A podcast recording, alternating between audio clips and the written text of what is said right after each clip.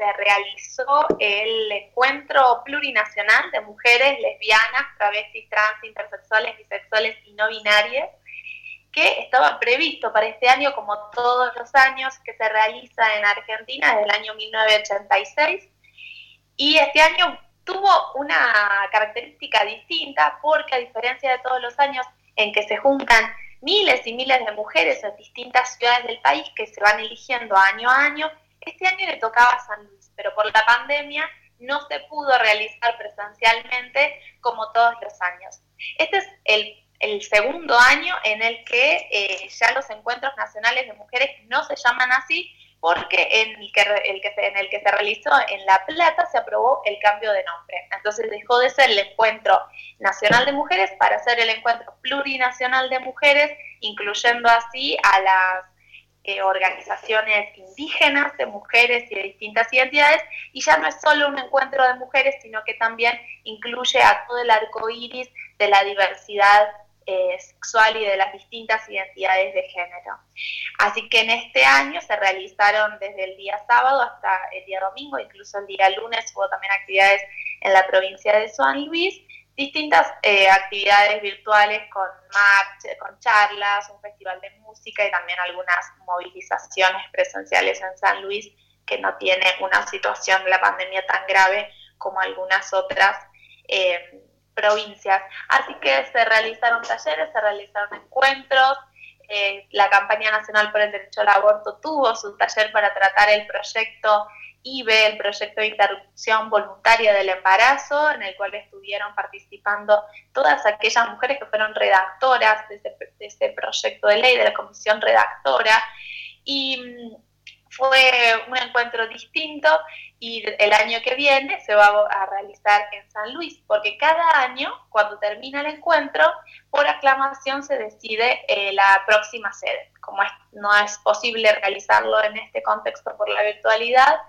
va a mantenerse la sede de San Luis para el año próximo.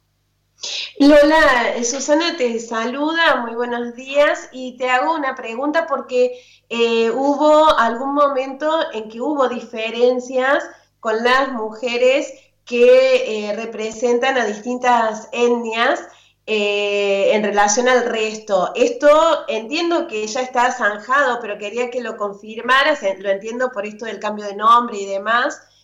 Finalmente se ha logrado integrar a, todas las mujeres en este encuentro. Sí, porque el movimiento feminista es muy diverso, por eso hablamos de feminismos. Y ahora lo que se viene incorporando en los feminismos es una mirada interseccional.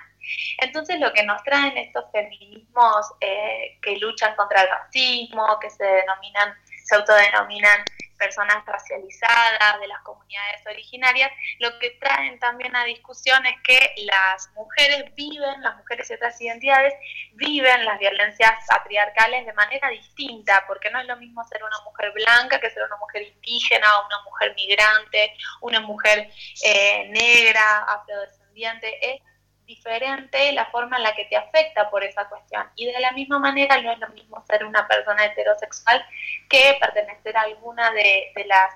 disidencias sexuales que generan otras violencias. Entonces, em, ha sido muy satisfactorio poder haber tenido este cambio de nombre que permite visibilizar otras identidades, como son las mujeres indígenas, y hubo una asamblea Yala en el último encuentro que se realizó en La Plata, que fue el más multitudinario de la historia de estos encuentros nacionales, con 500.000 personas participando, eh, y en ese encuentro se, se hicieron intercambios muy valiosos y muy profundos y se presionó porque también hubo resistencia, si eso hay que decirlo, para que finalmente hoy podamos empezar a hablar ya de un encuentro plurinacional de mujeres.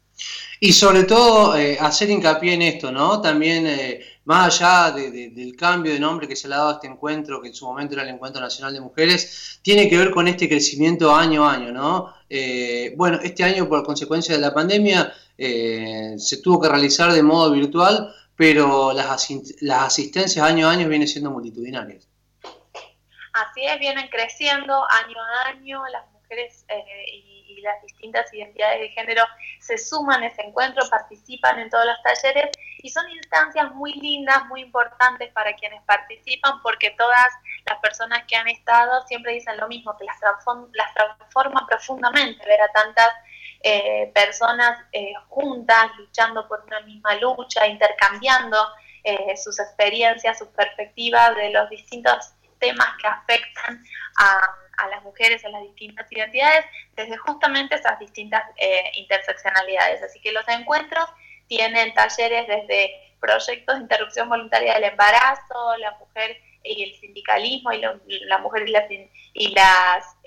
universidades, el territorio, pensar desde la perspectiva de género la cuestión laboral, la economía, la cuestión de los partidos políticos. Eh, suele haber muchos talleres y, la participación es multitudinaria. Así que quienes están escuchando en este momento la radio y no han tenido la oportunidad de vivir esa experiencia única, las invitamos para que el próximo encuentro que sea presencial se organicen con sus grupos de amigas, con sus grupos de compañeras para poder asistir y poder seguir empapándose de la lucha feminista en esas instancias tan transformadoras.